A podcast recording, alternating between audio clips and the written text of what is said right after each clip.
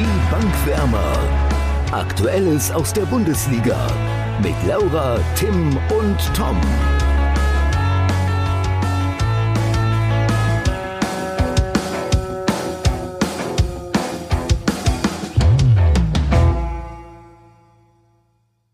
Neues Jahr, alter Podcast und damit herzlich willkommen zurück nach der kürzesten und daher wohl auch schönsten Winterpause, die wir jemals hatten. Und natürlich Hallo an Laura und Hallo an Tim. Moin. Moin, moin. Ich würde sagen, wir kommen auch direkt mal zu unserem Topspiel, oder? Wir müssen gar nicht erst groß rumlabern. Tom, hast du das Spiel gesehen oder wollen wir erstmal mit dem Tippspielblock anfangen? Ich Hol bin ganz mal raus. Tippspielblock. Ich, ich hole den Block raus, gerne. Ich kann noch mal ganz kurz wiederholen. Vor dem Spieltag hatten alle vier Punkte. Das heißt, es war sehr, sehr spannend vor diesem Spieltag und ich bin gespannt, wer sich die Herbstmeisterschaft holt. Ähm, Laura hat 2 zu 1 für Dortmund getippt. Tom hat 3 zu 1 getippt und ich habe 2 zu 2 getippt. Dementsprechend hat Tom leider gewonnen und führt nun die Tabelle wieder an. Klar. Dazu muss man aber sagen, der Wolfsburg-Trainer hat gesagt, es kann auch ein Unentschieden-Spiel gewesen sein. Das heißt, ich war sehr, sehr nah dran. aber es war ja ein Unentschieden-Spiel. Trotzdem war ich nah dran. Aber ja, Tim, da hast du recht und das ähm, spiegelt sich auch in meiner Analyse, wenn man es so nennen will, wieder, dass es auch ein Unentschieden-Spiel hätte sein können. Ähm, und zwar finde ich, dass es ein recht ausgleichendes Spiel war über die gesamte Distanz. Es war so, dass Wolfsburg äh, anfangs oder zu Beginn sehr druckvoll und angriffslustig agiert hat und dann auch eigentlich in Führung gehen muss. Ich denke da vor allem an die Chance von Gerhard, die noch vor der Linie, glaube ich, abgefälscht wird. Ich weiß nicht genau, ob es Hummels war oder wer das war. Jedenfalls sah eine gute Chance und Dortmund hat da in der Anfangsphase nur schwer in die Partie gefunden. Ähm, Im Laufe der ersten Halbzeit haben sie dann aber zunehmend Spielkontrolle bekommen und sich auch ein paar Chancen erspielt.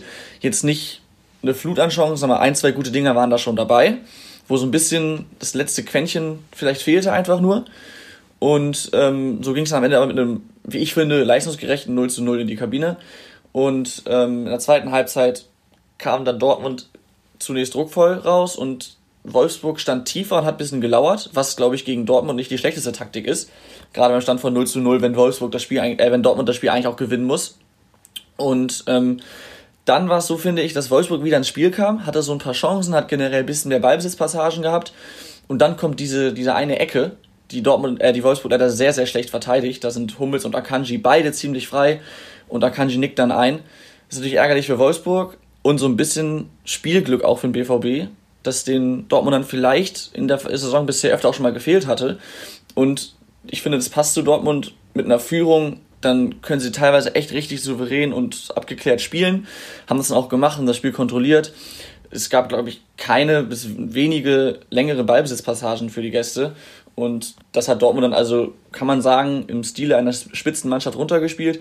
Und äh, ja, hat dann natürlich im Laufe des, äh, oder je länger das Spiel ging, auch Räume bekommen offensiv. Dementsprechend haben sie dann in der Nachspielzeit das Kontertor durch Sancho gemacht.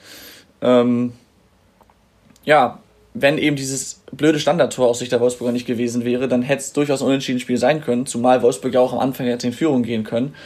Und ähm, somit ist der BVB wieder oben dran. Halbwegs. Eine Sache fand ich auf jeden Fall bemerkenswert.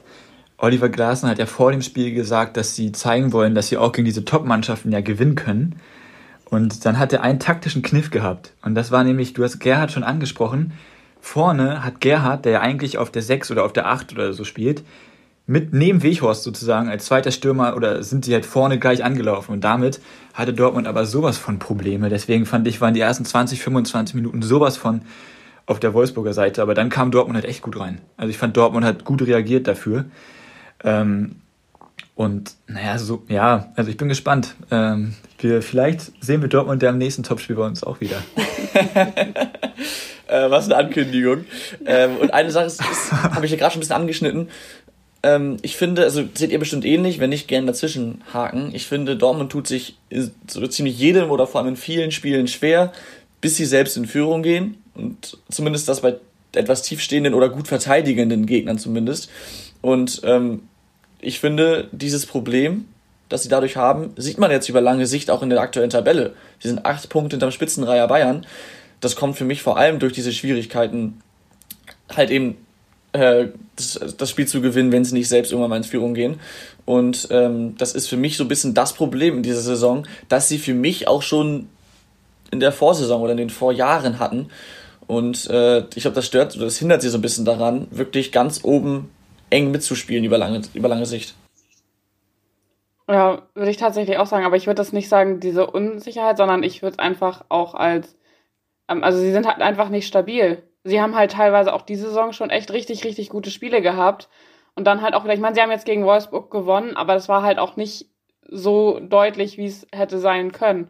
Oder wie man das sich, oder wie sie es sich vorstellen, wenn sie Meister werden wollen das Ding ist, also Wolfsburg ist dieses Jahr eine echte Top-Mannschaft. Ich weiß ja nicht, was ihr da erwartet habt von Dortmund. Ich finde das schon bemerkenswert, dass sie 2-0 gewinnen. Und das war auch glücklich, dass sie 2-0 gewinnen, weil Wolfsburg kann nach 25 Minuten auch 3-0 führen. Bloß, ich finde das nicht, dass das dass das große Problem ist, ähm, dass sie unbedingt in Führung gehen müssen. Ich glaube, dass das größte Problem einfach ist, dass, also das resultiert halt daraus, dass wenn sie halt nicht in Führung geraten, dass sie die Leichtfertig oder die Leichtigkeit automatisch verlieren, weil sie einfach irgendwann die Lust auch verlieren am Fußballspielen. Und das hat hier der Tercic, spricht ne? ja. äh, hat, das ja auch, hat das ja auch jedes Mal so gesagt, dass er diese Leichtigkeit halt wieder auf dem Platz sehen möchte. Ob das allerdings so gelingen wird, ist jetzt die andere Frage, aber Sancho macht Mut, weil das Tor von ihm war richtig stark. Das war echt schön. Muss, das muss man mal so betonen. Ja, Tim. Äh, also erstmal, ich sehe es nicht so, dass Wolfsburg nach 25 Minuten 3-0 führen kann, aber natürlich, du hast recht, sie können auf ja, jeden Fall vielleicht überzogen, vielleicht 2-0. Ja, okay. Zwei, auf jeden Fall 2-0. Okay, will ich, will ich akzeptieren. Ähm, und ich wollte jetzt auch nicht allein an diesem Spiel festmachen, dass Dortmund in Führung gehen muss, aber das ist eine Beobachtung, die man über Wochen, Monate, vielleicht sogar Jahre hinweg machen kann. Und das mit der Leichtigkeit, was du da ansprichst, das sehe ich eben genauso, finde ich auf jeden Fall. Eine Sache ist mir jetzt aufgefallen, ich habe mal ein bisschen Statistiken angeguckt. Das kann jetzt sehr viel rein, rein interpretiert sein und es ist eigentlich noch zu früh, weil sie unter Terzic jetzt erst drei Bundesligaspieler hatten, oder? Drei? Ja. ja. Und das ist dann natürlich ein bisschen zu früh, ist dann mehr als, ja. mehr als, mehr als nur ein Indiz, äh, nicht mehr als nur ein Indiz. Habe ich einmal die Zweikampfwerte angeguckt. Und zwar war es zuvor unter Favre so, dass sie mit einigen Ausnahmen vor allem ausgeglichene Zweikampfwerte oder eine schlechtere Quote als der Gegner hatten.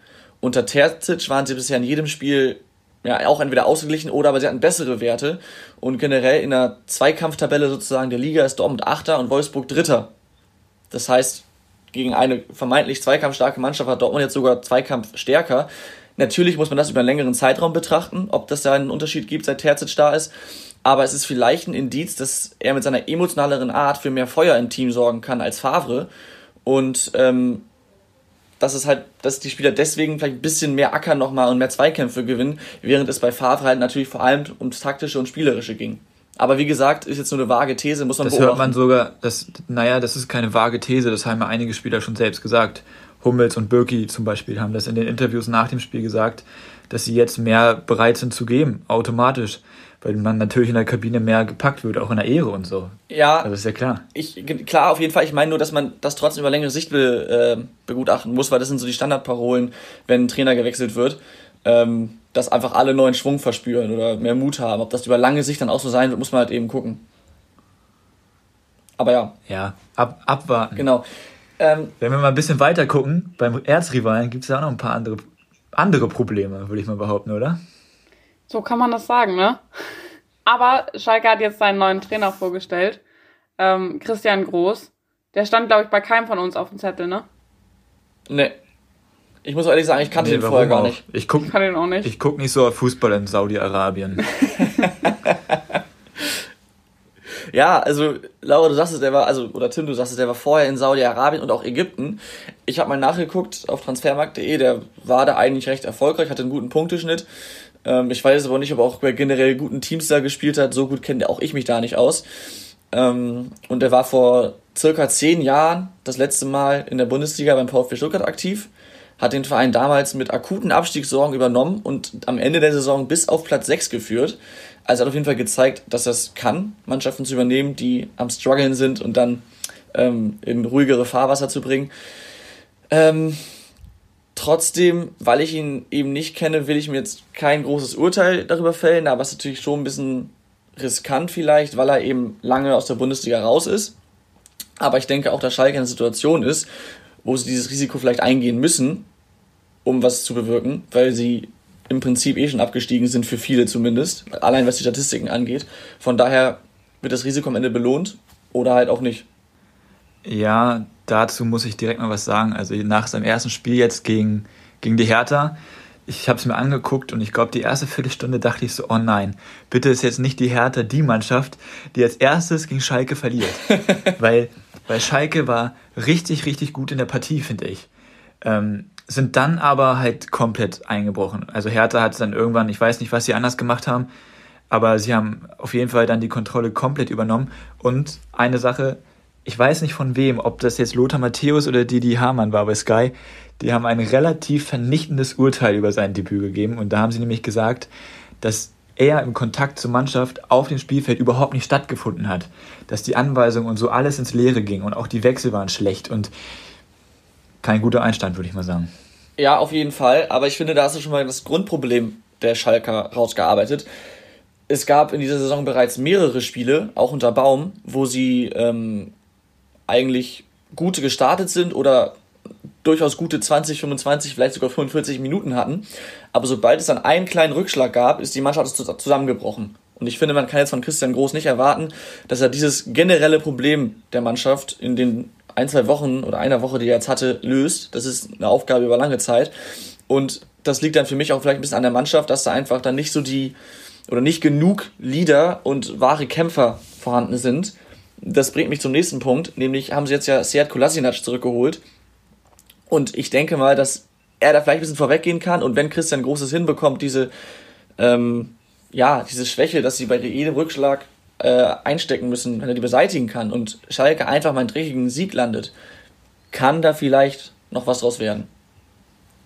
Ja, aber also das ist ein richtig guter Transfer erstmal in meinen Augen. Aber also er kommt dahin und nach seiner ersten Niederlage stellt er sich dahin und sagt, ja, wir brauchen neue Spieler. Uns fehlt an Persönlichkeit, wir brauchen Torgefahr. Wo ich mir so denke, wow, du bist ein richtiger Fußballexperte. Das, also, das sagt jeder seit, seit Beginn der Saison bei Schalke. Und, ähm, Übrigens, Marc Gut jetzt also, auch nochmal, ne? Hat auch neue Spieler. Ja, Marc Gut hat auch gesagt, ja. Also, also ich sehe sie noch nicht ganz als abgestiegen an. Ich kann es mir halt auch einfach nicht vorstellen, eine Fußball-Bundesliga ohne Schalke 04. Ähm, aber wenn da halt nichts nachkommt, also ich sag mal so, dadurch, dass sie auch Ibisevic ja abgegeben haben, hm.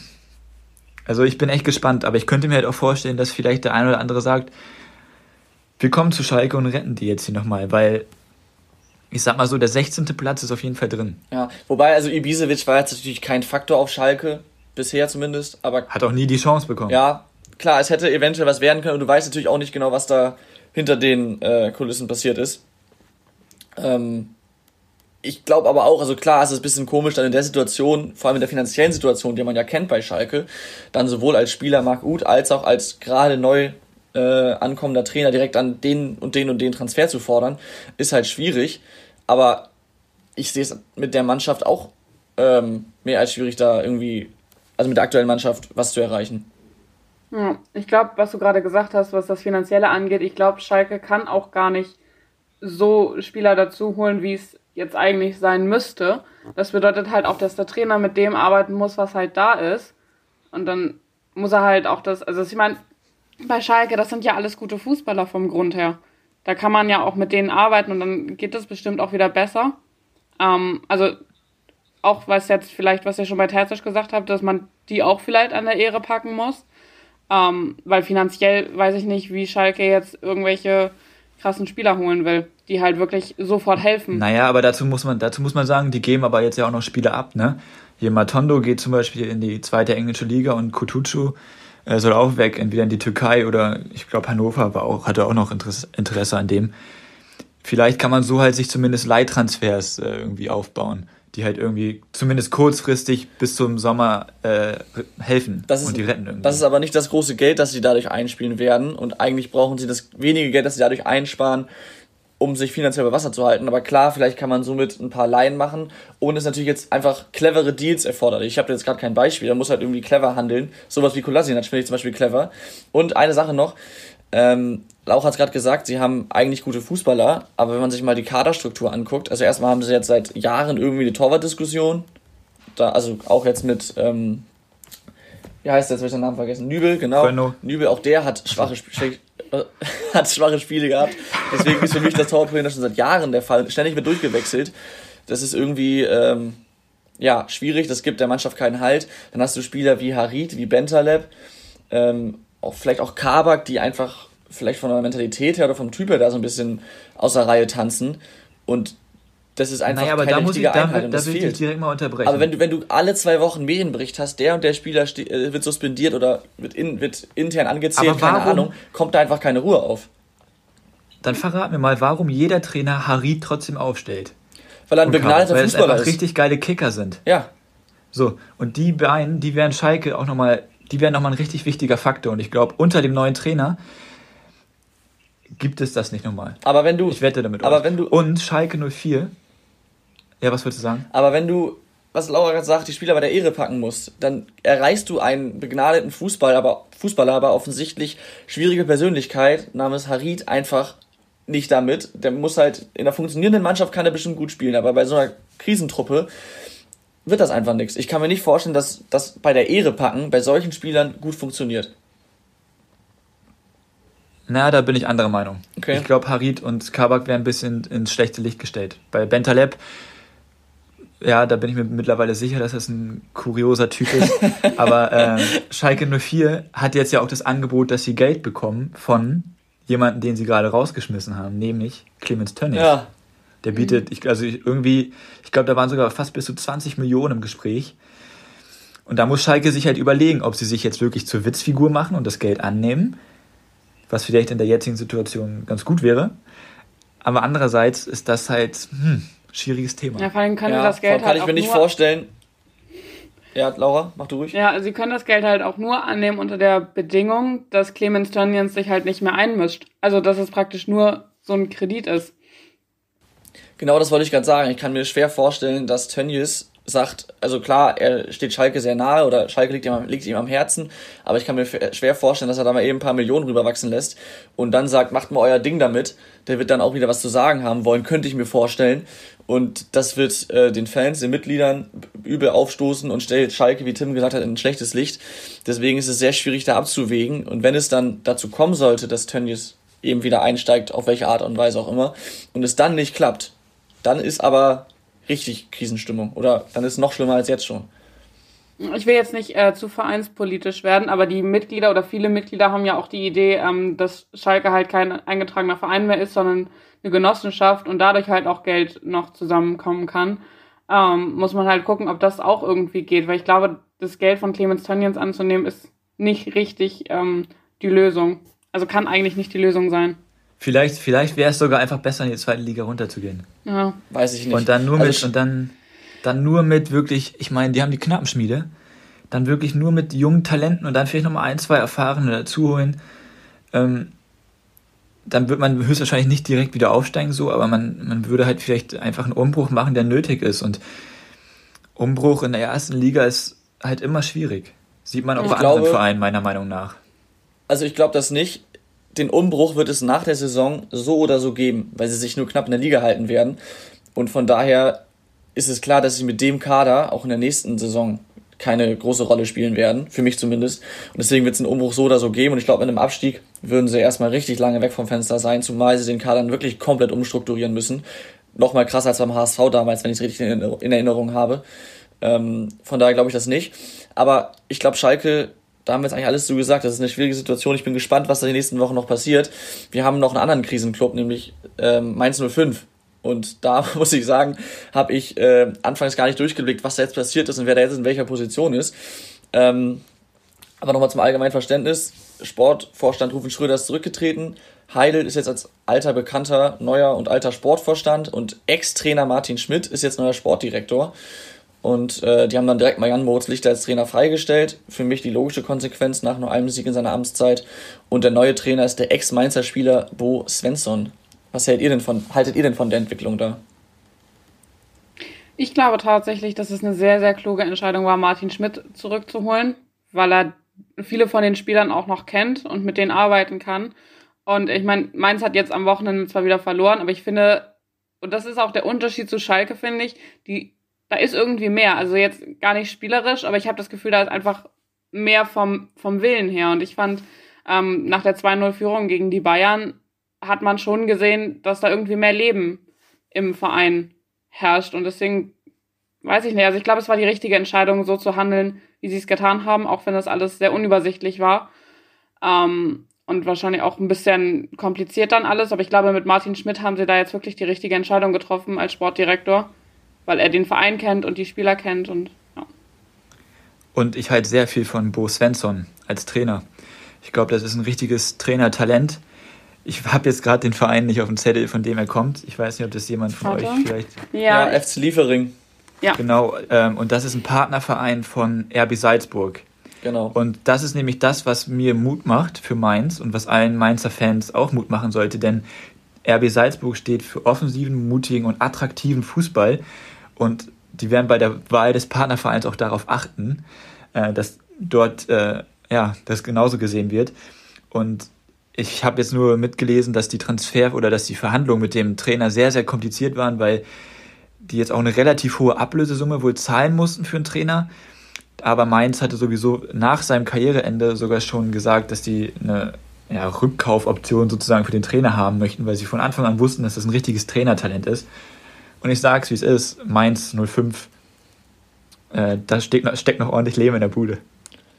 Okay, ähm, genau, mit Bo Svensson finde ich nämlich auch sehr interessant. Ich kann jetzt zu ihm persönlich nichts sagen.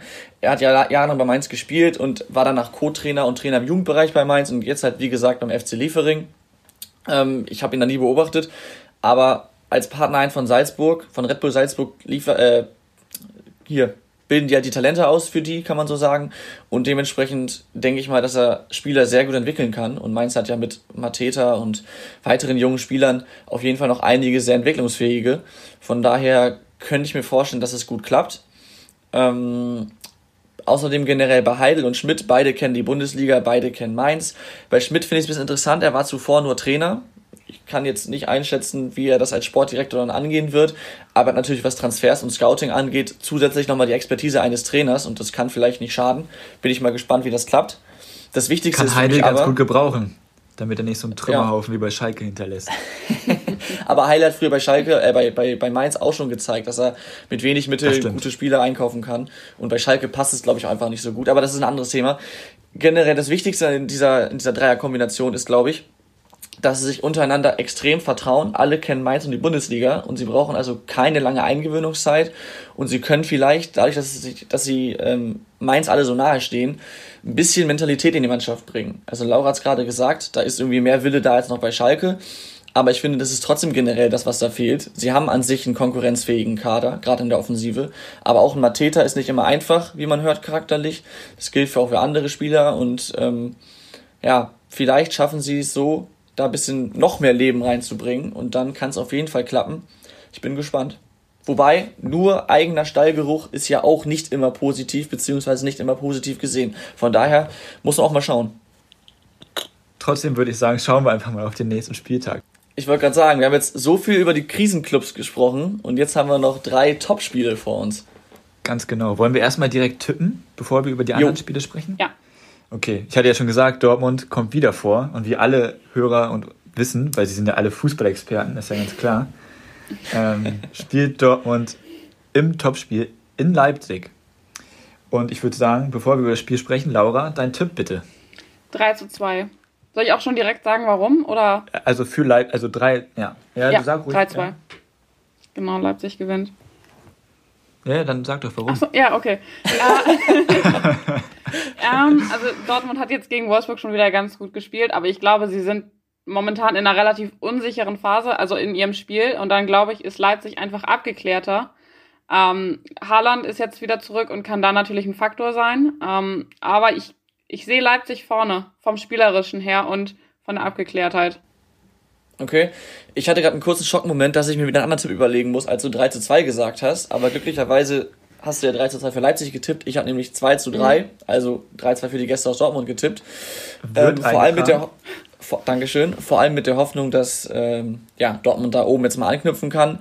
Ähm, und warum ich auch dran glaube, so ein bisschen, ist einfach, dass es Dortmund, das da haben wir auch schon oft drüber gesprochen, auf jeden Fall entgegenkommen wird, dass Leipzig sich nicht hinten reinstellt für mich wird es aber entscheidend sein, wie gut Dortmund letztlich mit dem Leipziger Pressing zurechtkommt und auch einfach, wer die bessere Tagesform erwischt. Das ist für mich in so einem Spiel entscheidend, weil die sind an sich personell ziemlich ähnlich oder gleich auf.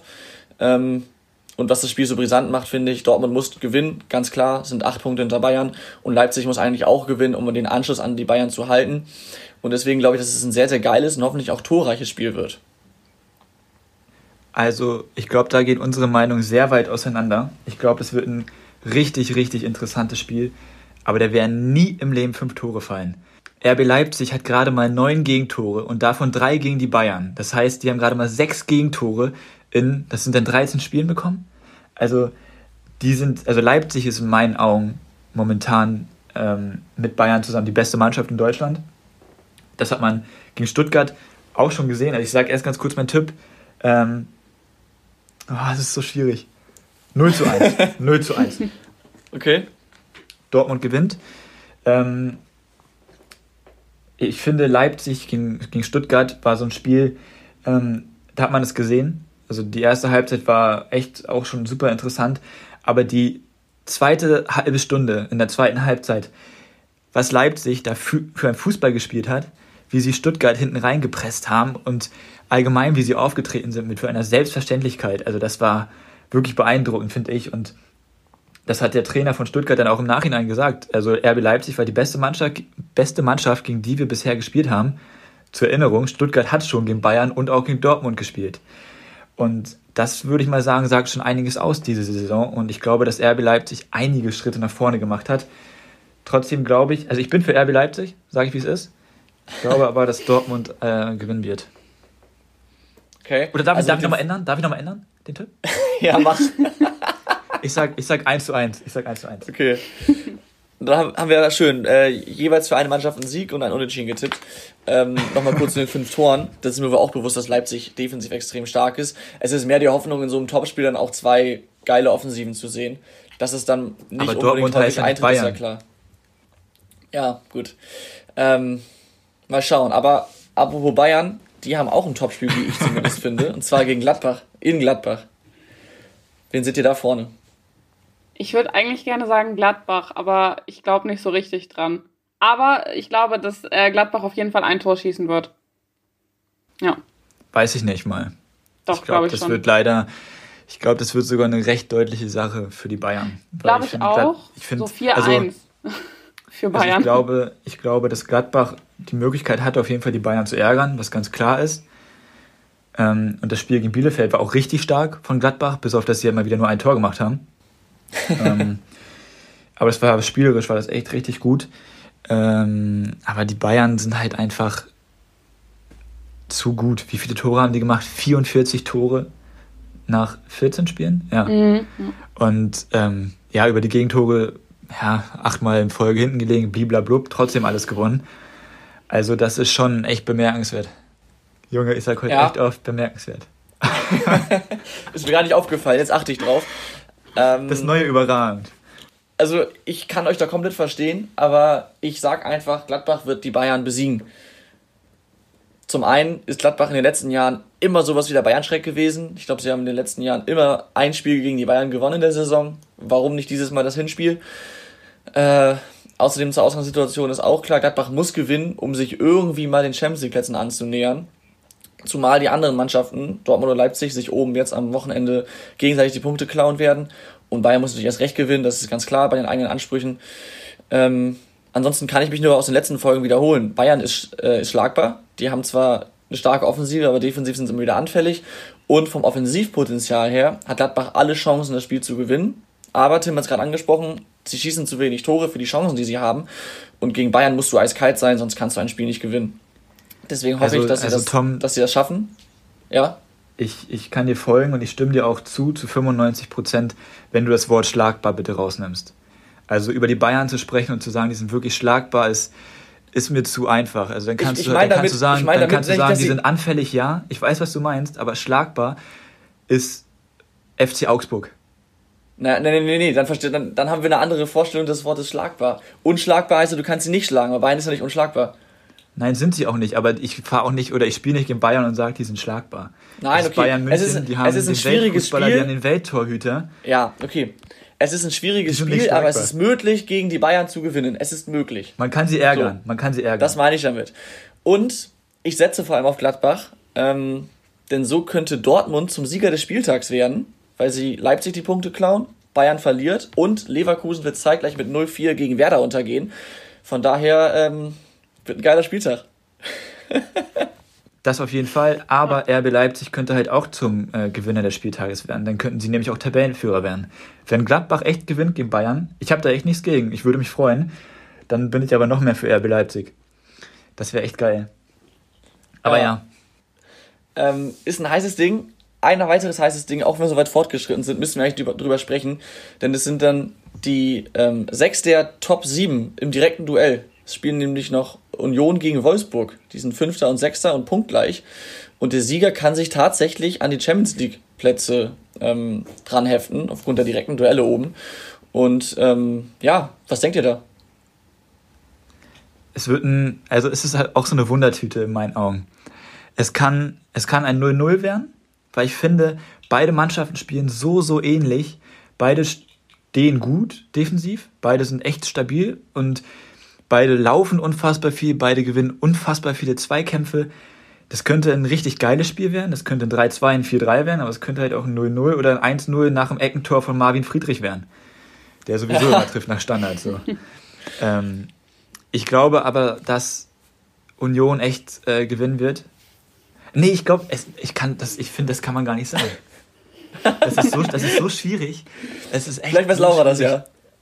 Ja, nee, leider auch nicht. Ich gehe da nämlich echt komplett mit Tim mit. Ich finde es super schwierig, das zu tippen oder da eine Tendenz zu sagen, weil es kann wirklich ein langweiliges 0-0 werden, aber es kann auch ein richtig geiles Spiel werden. also langweilig wird das Spiel so oder so nicht. Ja, aber es kann ein 0-0 werden. Ohne Tor ja. ist immer ein bisschen langweiliger als mit Toren.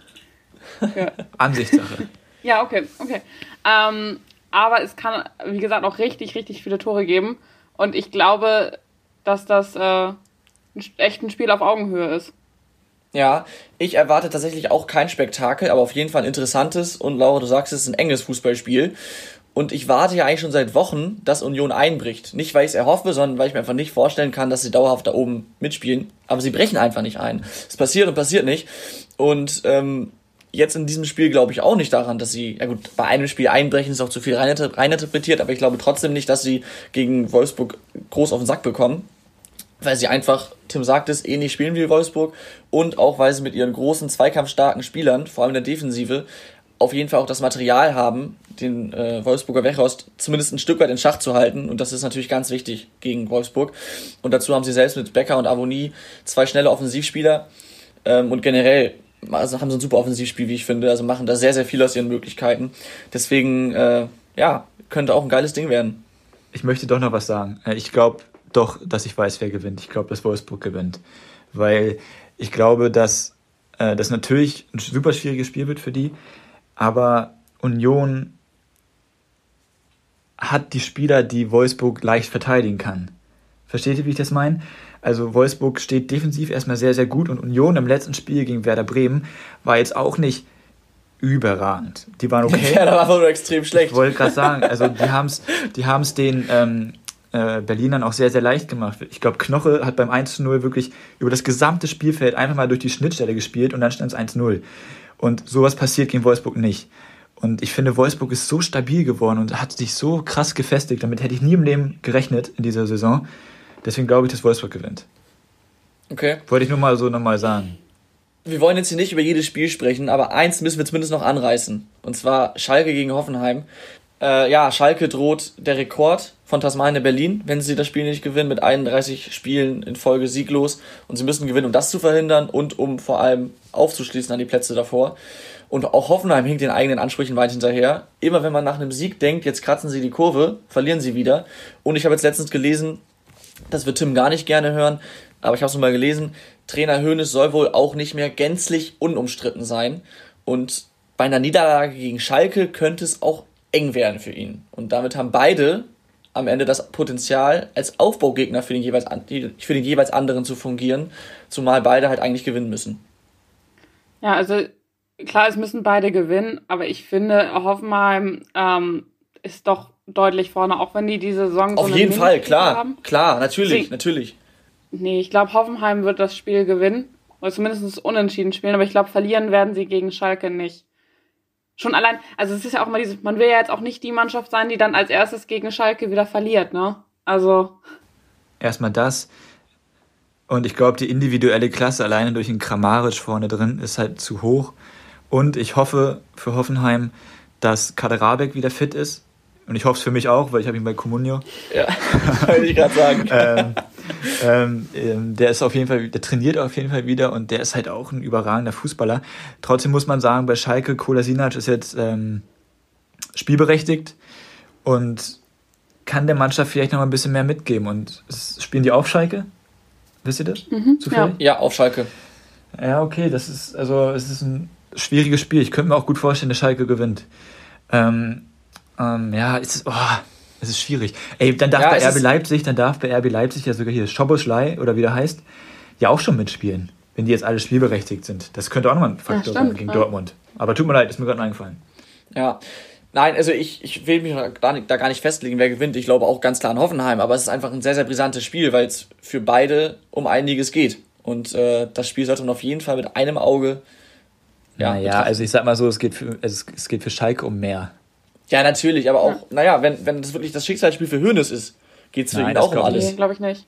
Das glaube also ich nicht. Schicksalsspiel glaube ich nicht. Wer weiß. Weil das, dafür sind sie auch in der Europa League zu gut. Da müssten sie schon 7-0 verlieren. Ja. Alles klar. Ähm, ja, dann ist der Spieltag abgehakt. Lass mal schnell, den, schnell zu den Rubriken kommen. Und zwar natürlich wie gewohnt zunächst zum Gewinner der Woche. Wer möchte anfangen? Laura? Ich? Okay. Äh, ich habe anderthalb. Und zwar ist mein richtiger Gewinner der Woche äh, Finn Dahm, der Torhüter von Mainz 05, der am Wochenende sein Profispieldebüt gegeben hat gegen die Bayern. Und nur fünf Gegentore bekommen hat. Ja. ja, deswegen. Tim, da wäre ich jetzt zu gekommen. Natürlich ist es komisch, jemand dann zu nehmen, der dann fünf Gegentore kriegt, aber er wurde schon, also in der ersten Halbzeit hat er halt auch sehr, sehr gute Paraden gehabt. Ähm, und er wurde dann auch von Lothar Matthäus als Weltklasse bezeichnet. Und das finde ich ist für einen 22-Jährigen, der sein Profispieldebüt gibt, schon sehr, sehr gut. Und es sind halt ich die Bayern. Es, ich hatte es auch überlegt, aber ich, das muss man, also ja, ja. trotzdem. Doch, ich, ich fand den richtig gut. Der hat auch gut gespielt, wirklich in der ersten Halbzeit. In der zweiten, es sind dann halt doch die Bayern, ne? Und dann, wenn Robert Lewandowski schießt, der ist ja nicht umsonst der beste Spieler der Welt. Ähm, aber da kann noch eine ganze Menge kommen. Und ich habe ein bisschen Angst, den anderen zu sagen, weil dann kriege ich wieder Ärger. Oh. Jatta? Bakary Jatta.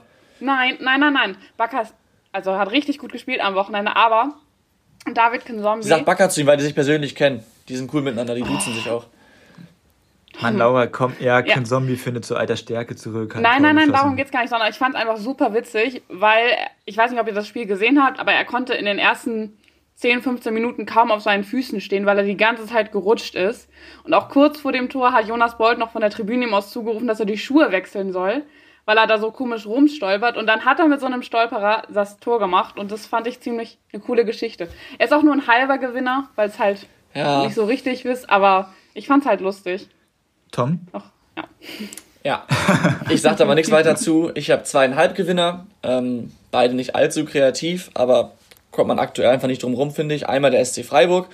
Sie sind jetzt seit sechs Spielen ungeschlagen und haben sogar die letzten vier allesamt gewonnen. Und ich erinnere mich, vor einigen Wochen wurden sie schon ja, fast zum Abschießkandidaten gezählt und jetzt sind sie plötzlich in Schlagdistanz zu den Europapokalplätzen. So schnell kann es manchmal gehen in der Bundesliga.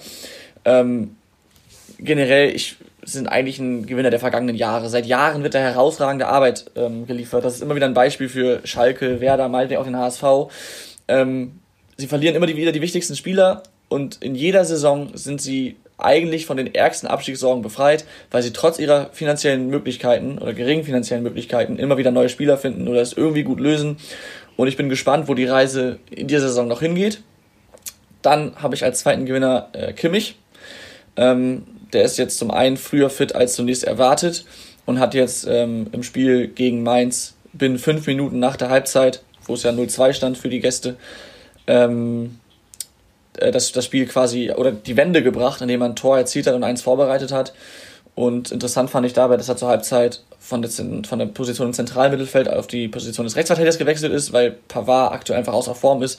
Und ähm, er hat das sehr, sehr gut gemacht. Also ist ja bekannt, dass er sowohl im Mittelfeld als auch als Verteidiger sehr, sehr gut spielt. Aber ähm, war da wirklich herausragend, nicht nur wegen der Torbeteiligung.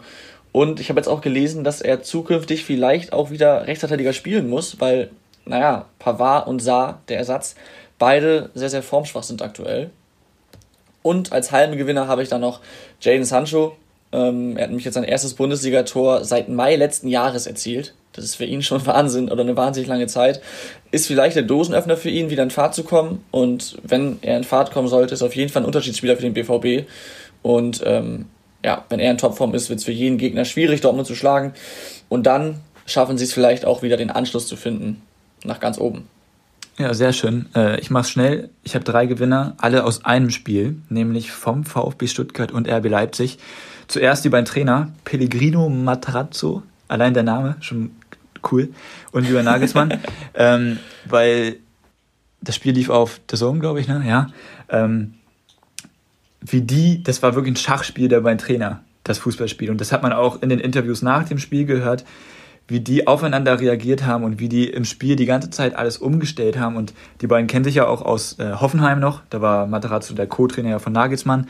Auch das war eine schöne Geschichte und das fand ich einfach äh, faszinierend und ich fand, ich glaube, das sind auch die beiden mit die besten Trainer der Bundesliga. Ähm, da hat man einfach gesehen, dass die richtig was auf dem Kasten haben. Und dann habe ich auch einen Torhüter, nämlich. Kobel? Ja. Also was der für ein Spiel gemacht hat, also nicht nur den Elfmeter, den er wirklich überragend gehalten hat, also klar schießt Forsberg in die Mitte, aber der kam so platziert und so gut geschossen, wie er dann sein Bein da noch in die Luft reckt und den Ball noch irgendwie hält, überragend und halt allgemein, wie er gespielt hat. Also es war schon saustark. Gehe ich komplett mit. Gut, dann direkt mal die Schätzfragen hinterher, Laura. Ja. Zitate lasse ich weg heute, ne? Lass mich doch erstmal die Schätzfragen jetzt machen. Äh, also nach 14 Spieltagen ist Peter Gulaschi ähm, der beste Torhüter. Wie viele Prozent Torschüsse hat er denn bisher gehalten? Tim fängt an. Aha. Das muss ja schon sehr gut sein, ne? Also ich kann das halt nicht einschätzen. Ähm, boah, es kann also Tom, lach mich bitte nicht aus, okay? Ähm, ich kann das wirklich nicht, ich kann das schlecht einschätzen jetzt. Ähm, ich sag 82 Prozent. Oh, das wollte ich auch sagen. ich kann es tatsächlich Echt, ja? gar nicht okay. einschätzen. Ich kann es gar nicht einschätzen. Also es kann auch komplett falsch sein, 82, aber es klingt für mich irgendwie logisch. Ja, dann bin ich, dann bin ich ja nicht komplett weit weg. Ich, ich gehe dann mal weiter runter und sage 78. Ja, damit hat äh, Tom gewonnen, weil es dann nämlich 75,68 Prozent gehaltene Jawohl. Torschüsse. Ganz stark. Ja. Die gleiche okay, Quote hatte ich früher auch. Ich war auch mal Torwart. Okay, okay weiter. ja, Bayern München hat äh, die Saison schon 44 Tore geschossen, wie du ja vorhin auch schon gesagt hast, Tim. Ähm, ich möchte gerne von euch wissen, wie viele Tore denn der zweite geschossen hat. Also jetzt nicht der zweite der Tabelle, sondern die zweitmeist geschossenen Tore. Wie viele das sind? Ja. Oh, ich habe das jetzt noch gehört am Wochenende. Aber ich weiß jetzt nicht, ob ich das jetzt, ob ich, mich, ob ich jetzt die richtige Zahl im Kopf habe. Ähm, ich meine, es wären oh, 29. Was hast du? Es ist richtig, es sind 29. Ich sage, also, also es stimmt und es, es ist mhm. Union Berlin. Ja, und, und Leverkusen. Leverkusen. Ja, aber es sind 29. Ah, ich wusste Leverkusen noch, Punkt für mich. Nein, beide Nein, Punkt, ja, finde ich. Beide Punkt. Fair. Okay, ähm, dann letzte Frage. Danny Latzer von Mainz 05 hat bisher die meisten gelben Karten in der Saison gesammelt. Wie viele sind das? Jetzt bin ich wieder, ne? Mhm. mhm. Ja. Wie viele Spiele wurden gespielt? 14. Ähm, acht. Oh, das wären schon viele. Er hat auf, viel. ist eingeloggt. Er hat auf jeden Fall mehr als fünf. Acht finde ich viel. Ich hätte jetzt sieben gesagt. Ja, Tom, du bist einfach ein bisschen nervig gut in diesem Spiel. Was sind sechs? Ah, geil. Aber hast du Glück gehabt, Laura, dann ersparst du dir die Schmach der fehlenden, Schätz, äh, der fehlenden Stechfrage. Ja, ja, ja. Falls Tim jetzt gewonnen hätte. Ich hatte letztes Mal eine gehabt, aber diesmal wieder nicht. Ich kann, also ich, ich lasse die Zitate weg, ja, weil wir sind jetzt schon bei 45 Minuten. Ich kann ja sagen, es sind zwei Bremer Zitate, die da, die auf ihre schlechte Form abzielen. Ja, hau mal schnell raus eben. Ja, wir müssen nicht lange also nein, diskutieren. Es, es, waren einfach, es, waren, es waren einfach nur zwei Stimmen nach dem Spiel. Einmal, man kommt zu keiner anderen Erkenntnis, dass die Leistung einfach nicht gut war und es war ein rahmenschwarzer Tag. Einmal von Baumann, einmal von Kofeld. Und ich wollte da eigentlich mit euch eine kleine Diskussion starten, aber das klappt jetzt ja leider nicht mehr. Aber, aber die Diskussion können wir uns ja mal für, für die nächste Woche vormerken. Ähm, gerade weil sie jetzt gegen, gegen Leverkusen spielen. Gegen Leverkusen, oh. habe ich doch vorhin gesagt, die sie 4-0 weghauen werden. Da, da gibt es die Hucke voll. Ja. Wobei Leverkusen, Leverkusen ist in der Krise, ne? In der naja. Krise. Die haben zwei Spiele hintereinander verloren. Oh, also Laura, du gehst auch sehr, du, du gehst doch sehr locker um mit dem Wort Krise. Gerade ja, du solltest damit. Bevor wir, bevor wir jetzt hier auf die Stunde zurollen, äh, wir können uns das vormerken für die, für die nächste Woche. Müssen wir mal abwarten, wie Werder gegen Leverkusen spielt. Ähm, ansonsten kann man zu den Zitaten nur sagen, stimmt zu 100 Prozent, war ganz, ganz schwach. Ähm, ja, hoffen wir mal, dass es am nächsten Wochenende besser wird. Und dann würde ich sagen, beenden wir das. Tim guckt. äh, beenden wir das für diese Woche. Macht's gut, vielen Dank fürs Zuhören und bis dann. Ciao, ciao. Haut rein. Die Bankwärmer. Aktuelles aus der Bundesliga. Mit Laura, Tim und Tom.